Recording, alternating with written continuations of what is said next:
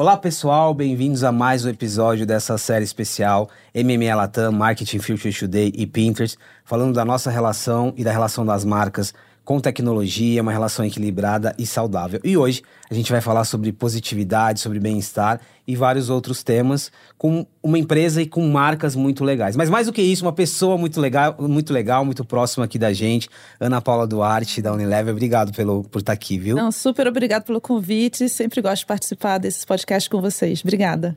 E o André, do Pinterest, que já é o meu co-host aqui, a gente vai fazendo um, um, um bate-bola, traz muito, muito esse olhar da tecnologia, mas também da parceria com as marcas. André, obrigado e obrigado também por sugerir a Ana para a nossa conversa. Obrigado, Pacete. Os papos têm sido incríveis e com certeza, né? A Ana aqui só engrandece aqui a nossa nosso bate-papo.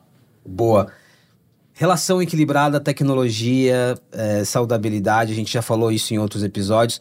Mas é, olhando para a essência das marcas dentro da companhia, né? A gente fala muito sobre positividade, a gente fala muito sobre os consumidores, as pessoas serem de fato o que elas são, né? Tem muitos propósitos relacionados aqui. Como que se traduz isso, né? Como não perder esse propósito quando a gente vem para a dinâmica do marketing, da mídia, da performance? Essa é uma excelente pergunta. É, quando você olha para o negócio da Unilever, a gente é dividido em cinco unidades de negócio, né? Que são sorvetes, limpeza, nutrição é, beleza e personal care. Em todas, a gente tem né, dentro o propósito de promover bem-estar para as pessoas. Né? Então, assim, a Unilever ela nasceu anos atrás já para promover né, o bem-estar da sociedade em que ela estava inserida e isso continua super pertinente em várias marcas. Eu acho que um exemplo é, que eu posso citar é do Beleza Positiva, que foi um movimento que a Unilever lançou há alguns anos atrás, que visava justamente quebrar estereótipos e alguns exemplos concretos. Ela tirou a palavra normal das embalagens porque via que vários consumidores se sentiam excluídos quando tinham o uso da palavra normal. Outro compromisso que a Unilever fez, a gente não faz nenhuma alteração né, de assets digitais para não promover mudança no corpo, na cor da pele, justamente para retratar a realidade e a diversidade onde a gente está inserido. É, aqui, aqui já tem alguns insights interessantes. O Pinterest vem trabalhando muito isso com pesquisa, com levantamento, o olhar para a diversidade, mas um, além da diversidade, né, de você expressar e ser quem você é, e isso conecta muito com a, o que a gente vem falando aqui sobre positividade, né? Como que você vê a aplicação do exemplo que a Ana traz aqui e olhando para várias outras marcas dentro do ecossistema de vocês?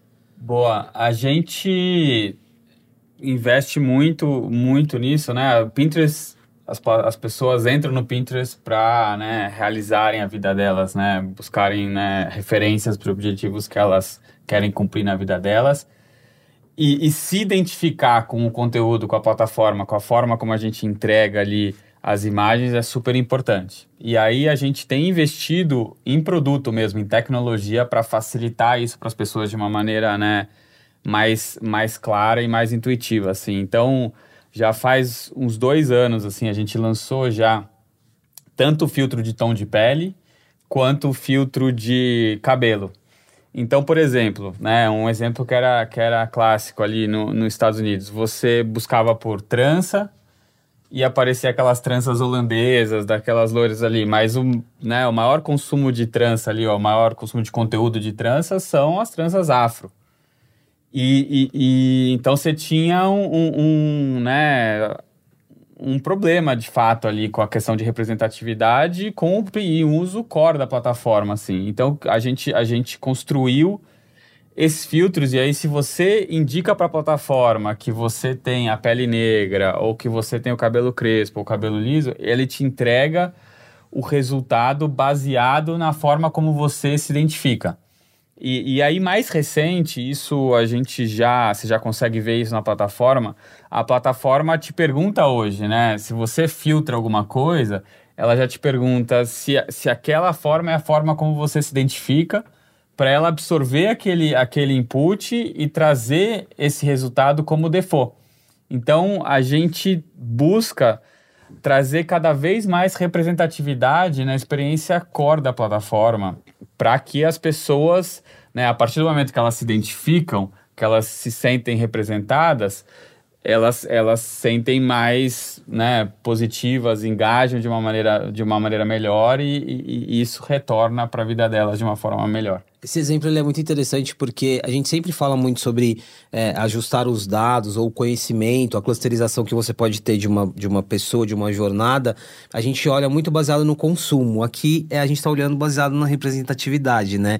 E, e, isso tem um impacto fundamental. E, e, tem um esforço muito proativo também, né? A gente não pode depender só de algoritmo e de AI para que isso aconteça. E aí, voltando aqui para a Unilever, é, como, como tem sido isso? Assim, é, de novo, todas as, as bandeiras que estão aqui, de Unilever, de marcas, elas são. A gente está falando de décadas, a gente está falando de, de, de, um processo muito longo. Como que você vai afinando isso no dia a dia? Então, por exemplo, mudou ali uma expressão ou ampliou o número de produtos que, relacionados a uma pele específica. Como que você vai monitorando? Como que você leva isso para os dados, essa representatividade? Não, ótima pergunta de novo. Eu, eu acho que né, queria né, parabenizar o André pelo trabalho, porque realmente acho que é um avanço grande tudo que eles estão fazendo dentro do Pinterest, né? Um grande parceiro nosso da da Unilever. E como você falou, é uma jornada, né? Então tem várias etapas. Então, por exemplo, quando você fala de, de conteúdo também, a Unilever foi uma das primeiras signatárias da Aliança Global é, contra Estereótipos globalmente. E o Brasil, em 2018, foi o primeiro país no mundo a lançar localmente essa iniciativa. E todas as pesquisas que a gente via de mercado mostravam que grande parte das comunicações, seja em TV ou seja em digital, ainda eram muito estereotipadas, né? E você só pode ser aquilo que você vê, então não existia identificação. Dentro da Unilever, como você falou, há muitos anos se faz um trabalho né, para você conseguir ter uma comunicação mais inclusiva. Né? E eu acho que um, um exemplo positivo em relação a conteúdo é um, a gente não investe em plataformas que não tenham, na verdade, um cenário positivo ou que, né, na verdade, imprimam é, cenários de ódio ou discursos, né, que não sejam convenientes com o que a gente acredita. Dois, a gente também só investe em infraestrutura que possa ser medida, possa ser auditada, onde que a gente consiga mensurar toda a parte do brand safety e a gente tenha certeza que o nosso conteúdo ele esteja adjacente a temas que são pertinentes aonde a gente quer estar alocado, né? Então, acho que assim, é, tanta parte de dados vem muito nessa parte de tecnologia, e, e aqui a gente depende muito de é, terceiros, né, para fazer a, toda essa mensuração e de uma conversa superativa com os criadores de conteúdo. E na parte interna, eu acho que toda vez que a gente está olhando para conteúdo, seja um asset, ou seja até mesmo na escolha de influenciadores, né? A gente tenta ver que esses influenciadores sejam representantes da diversidade que a gente tem no Brasil. Então, um exemplo também aqui de influenciadores que eu acho legal citar Dentro da Unilever tem alguns grupos de afinidade, né? Tem o Afrolever, tem o grupo Proud, tem o grupo PCD. E esses grupos nos passaram uma lista de influenciadores que eles acham que representam onde se, sintam identificados. Então, quando uma pessoa de marketing está fazendo uma escolha de influenciadores, ela pode acessar essa lista e a gente vê que se realmente a gente está conseguindo ser bastante inclusivo. Ana, você me lembrou de um episódio aqui, e de novo, a gente está falando, falando de quase 5, 6 anos é, a Unilever, como um, um, grande anunciante global, se posicionou muito fortemente em relação à brand safety, né? A gente teve casos com várias plataformas relevantes num, num determinado período de discurso de ódio e violência e, e teve um parâmetro ali para todo o mercado. Foi uma discussão que a, a, a companhia é, levantou. Hoje, quando você fala de não investir em plataformas que não trazem esse, esse ambiente, como que é essa medição assim de parceiros, né? Me parece que ela precisa ser, ela precisa ser constante, né? Sim. Ela precisa ser no curto e no médio prazo prazo também. Como que se dá? Sim, é um desafio e como você falou, é constante, a tecnologia evolui e a gente tem que evoluir junto, né? Hoje a gente tem um contrato com a Double Verify. Na verdade, 100% das nossas peças digitais são tagueadas. E se tiver algum formato num parceiro, mesmo que seja um parceiro no qual a gente atue, que a gente veja que não pode ser auditado ou não tem a Brand Safety, a gente não compra esse, esse formato. Né? Então, a gente monitora. É, a Unilever tem mais de 11 mil URLs e, e, e, e, nomes bloqueados né? nessa lista que a gente chama de lista de exclusão. Mas, como você falou, é um trabalho constante, contínuo é, para é, tentar realmente né, é, estar inserido no contexto que seja pertinente. André, invertendo o lado aqui, né? Olhando do lado de vocês, o que, que você tem hoje de, de ferramenta, de métrica e mesmo desse relacionamento que vai além da tecnologia para garantir isso? A gente trabalha né, como, como princípio né, construir essa web melhor, web né, positiva e tal. Então, isso, isso é core para a gente a gente tem tanto né, ferramentas técnicas, assim, então do ponto de vista de identificação de imagem e tal, então você tem algoritmos que protegem ali, quanto ferramentas de denúncia, né? Então, a própria comunidade, ela se autodenuncia. E aí tem um ponto importante pra gente, assim, que é, é, é, não é aquela coisa, né, de, ah, só o que é alarmante ou só, né, no nosso caso, a gente, a gente, a gente tem um código de conduta que a gente, que a gente lançou alguns anos atrás para os criadores, para quem se expressa na plataforma, em que não basta ser, vamos dizer assim, é, é, é, alinhado legalmente, assim, ou, ou, seguir os mínimos, o mínimo padrão, assim. Na verdade, ser educado, ser positivo, né, agregar para a comunidade é algo que a gente que a gente preza e é algo que a gente coloca ali no código de conduta de quem está engajando com a plataforma, assim. Então, é, o que a gente tenta construir é alguma coisa que vai além do, do que é o, o, o o básico, ou até vai do, do, do safe. Né? O que a gente quer é alguma coisa que seja positiva do ponto de vista do que entrega para as pessoas. Qual que é o residual Concordo. que fica para as pessoas?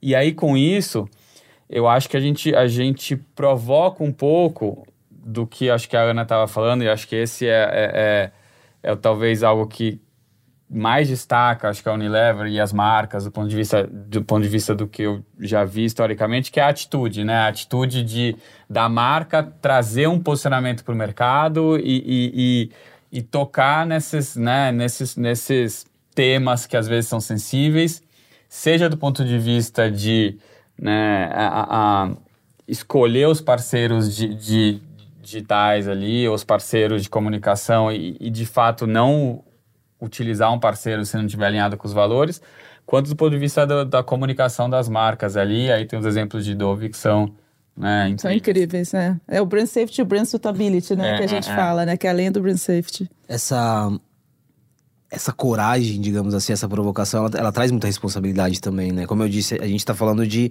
de décadas já, e isso, e, e, no fim você acaba expondo do tipo, olha, o que, a, o que a Unilever traz na sua marca ali como propósito também tá, se reflete aqui, né, na, na publicidade que ela me entrega, ou no conteúdo que ela me entrega. Tem um, um ponto que a gente está tratando muito aqui, Ana, até para não ficar, é, pra gente não ficar na teoria, né? Porque a gente sabe que tem um lado do ideal, mas tem o dia a dia, né? E aí é onde a gente entra um pouco na parte é, de performance ali. Tá bom, a gente tem toda essa, essa primeira parte da discussão, mas tem o dia a dia, né? Tem performance, performance de mídia, de entrega, de resultado. Aqui, de novo, já falamos sobre isso. É um ponto de equilíbrio também e é um desafio, né? É, em relação à mídia, eu diria que hoje a gente aprendeu que mídia, sim, é super importante, mas criatividade, ela impacta 70% do resultado. Né? Então, quando eu olho o conteúdo, ele está cada vez mais importante, porque eu sempre brinco que a gente tem todo o ferramental de mídia, o rigor, e a gente consegue pegar aquela mensagem e levar a milhares de pessoas rapidamente. Mas a gente está muito mais preocupado com aquele conteúdo que a gente vai levar, ele, na verdade, imprima algo positivo e faça a pessoa se sentir bem em relação ao conteúdo conteúdo que ela está recebendo. Né? Então, por exemplo, a Unilever está é, presente em 10 de 10 lares no Brasil. 100% dos lares brasileiros tem pelo menos um produto da Unilever. Então, em qualquer categoria que a gente trabalhe, a gente tem essa preocupação. Né? Então, acho que assim, a, a, mídia pela mídia, levamos a mensagem a milhares de pessoas, mas qual que é essa mensagem? Né? Qual que é o teu, o que, que você está imprimindo para a sociedade? Isso é uma, é uma preocupação constante.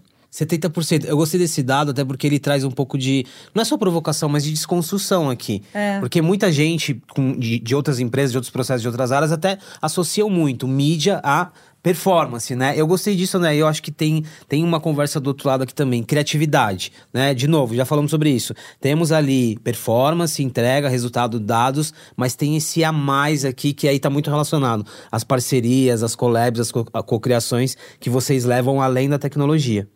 Sim, não, é o conteúdo é, é chave dentro, dentro dessa dinâmica toda.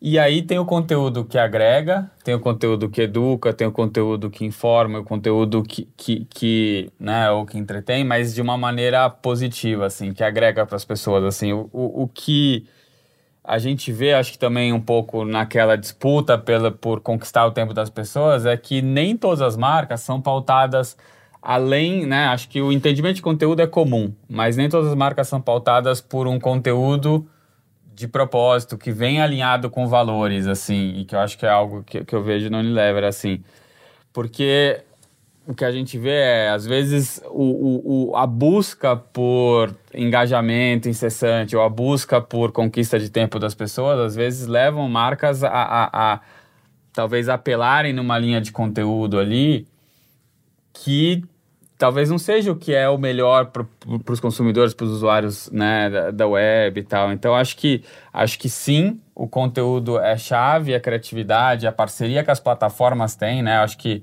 a construção de uma dinâmica de conteúdo alinhada com os valores da plata das plataformas que eles estão engajados é algo importante a gente está junto dentro dessa jornada. A gente tenta trabalhar junto para que exista o melhor conteúdo possível para o Pinterest, né? É, é, é, ao mesmo tempo, acho que existe uma responsabilidade também em relação a que tipo de conteúdo está sendo oferecido.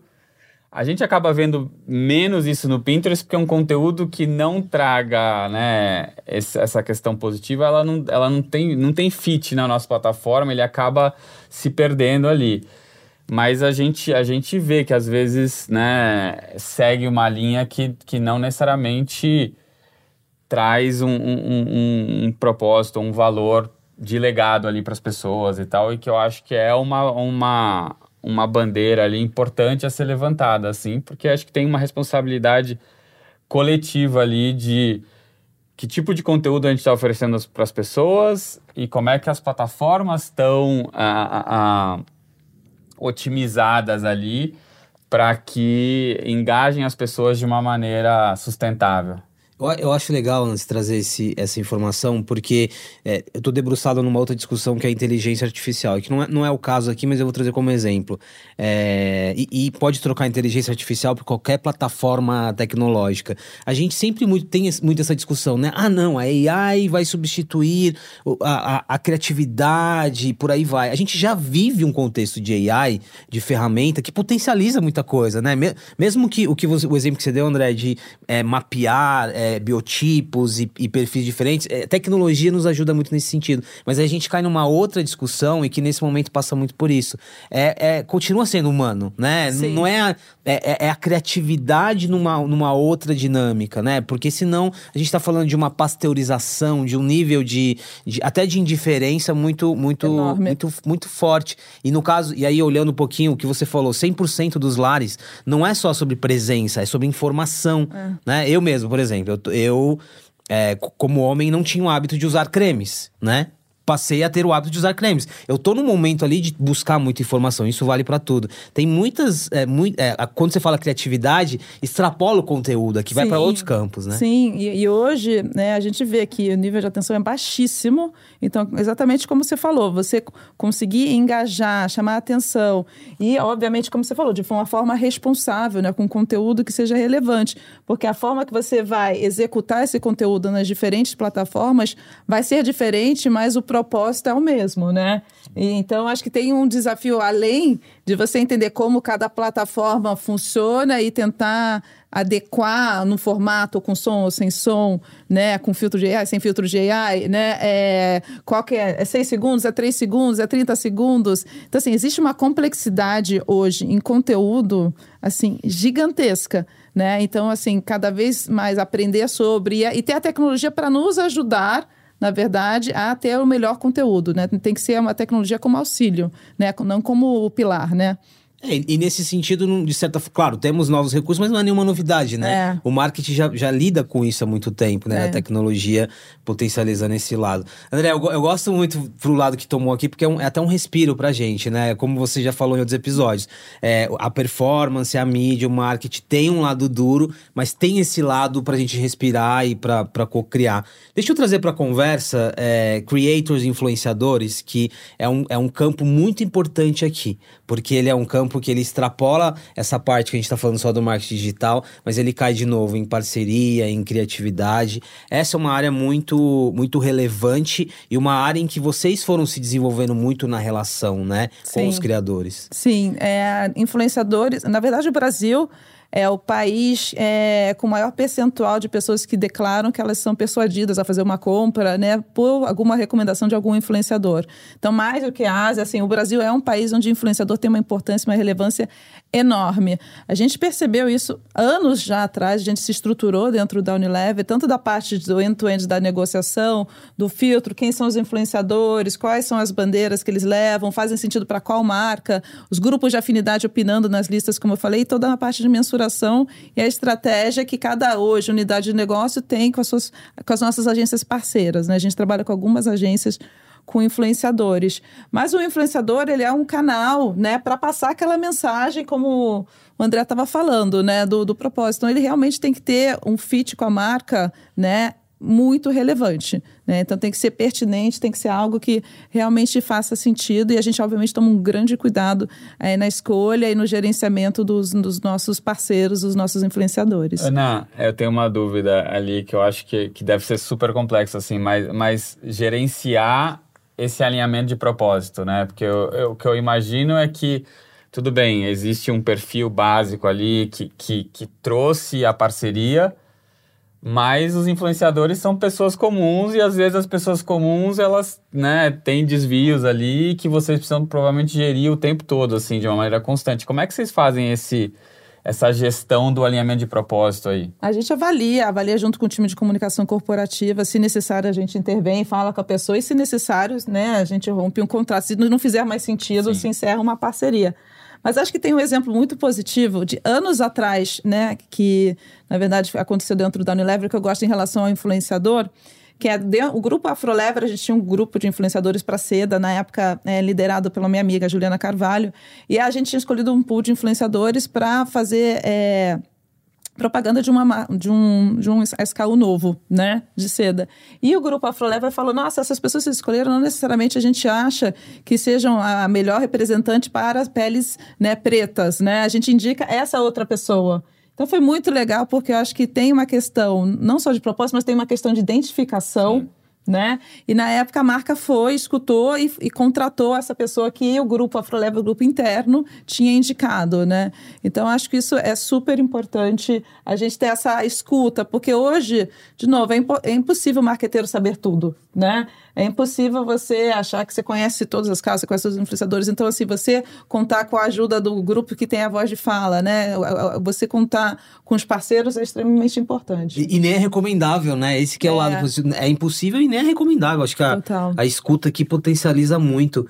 É, eu tô lembrando aqui, e aí, e aí é uma curiosidade em relação ao Pinterest, do, da dinâmica dos creators que estão no ecossistema de vocês.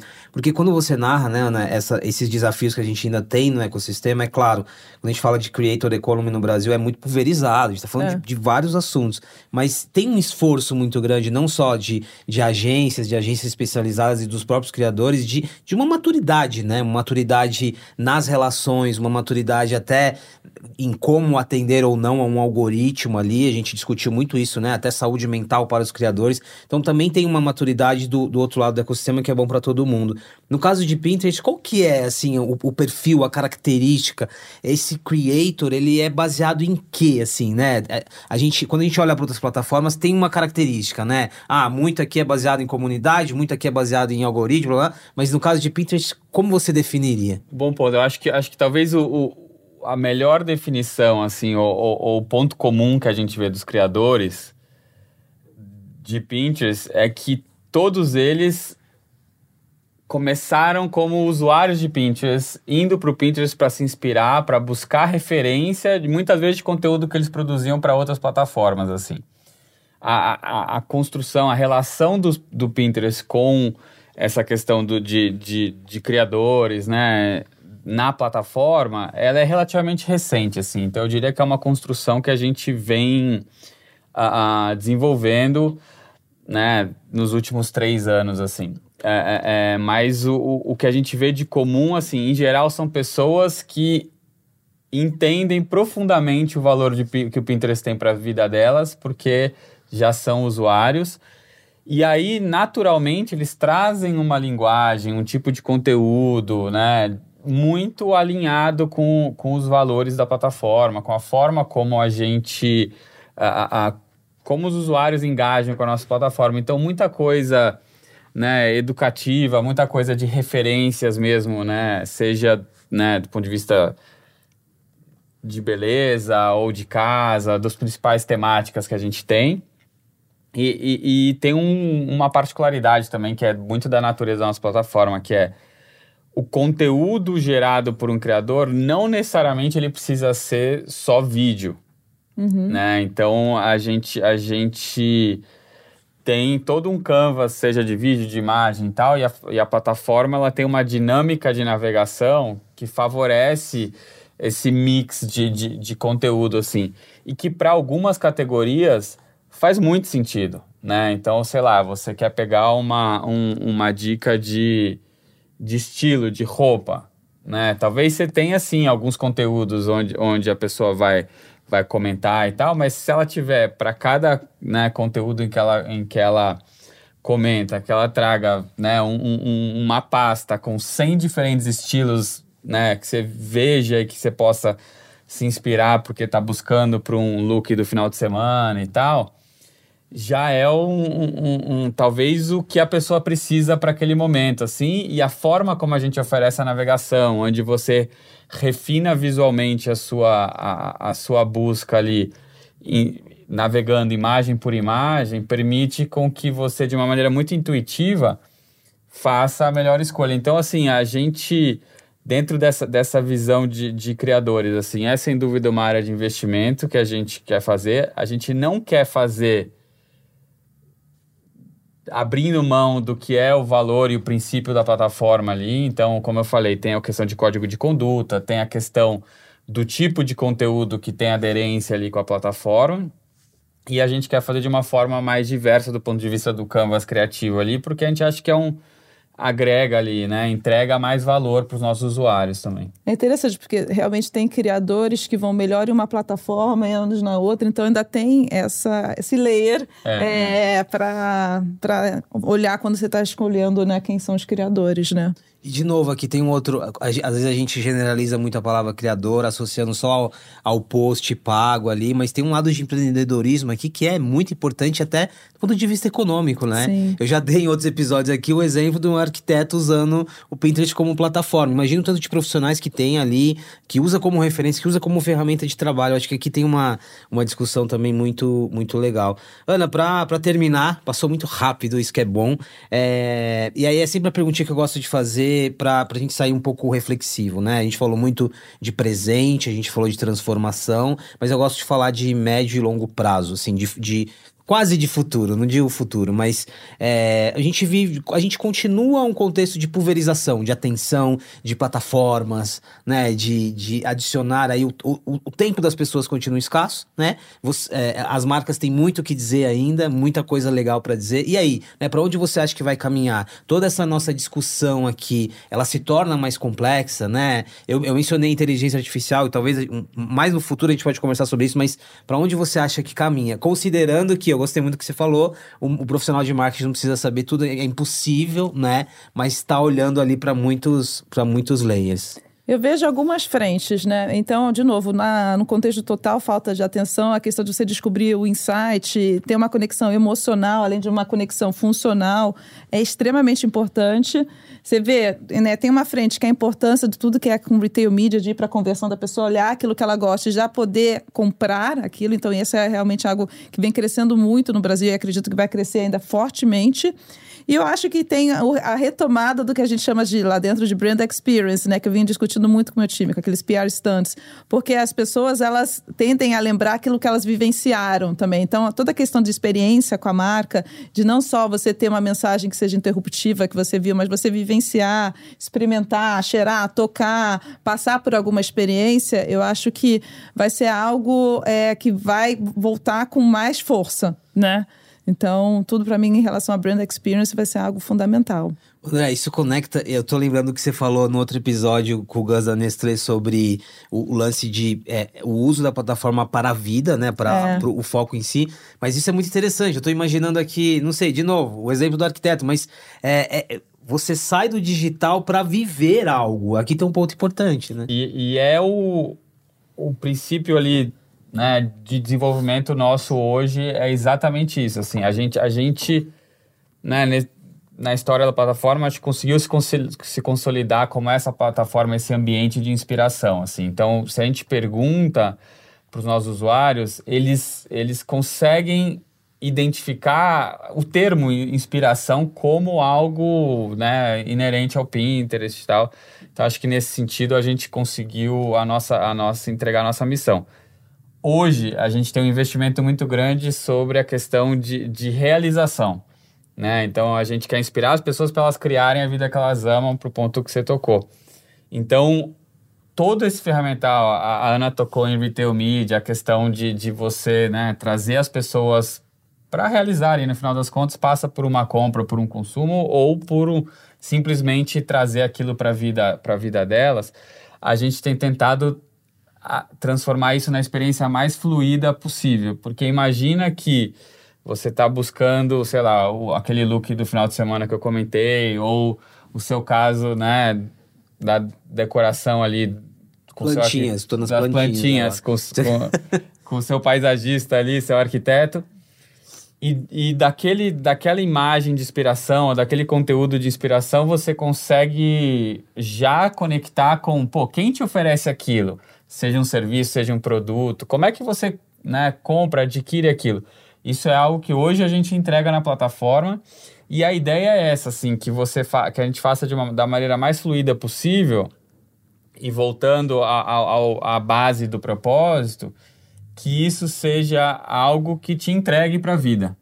Né? E aí, com isso, a gente sim né, tem uma relação ali de consumo e que passa pela, pela relação da plataforma com as marcas também, mas sempre com essa visão de, de construção, de propósito, para que as pessoas possam realizar na vida delas o que elas estão sonhando.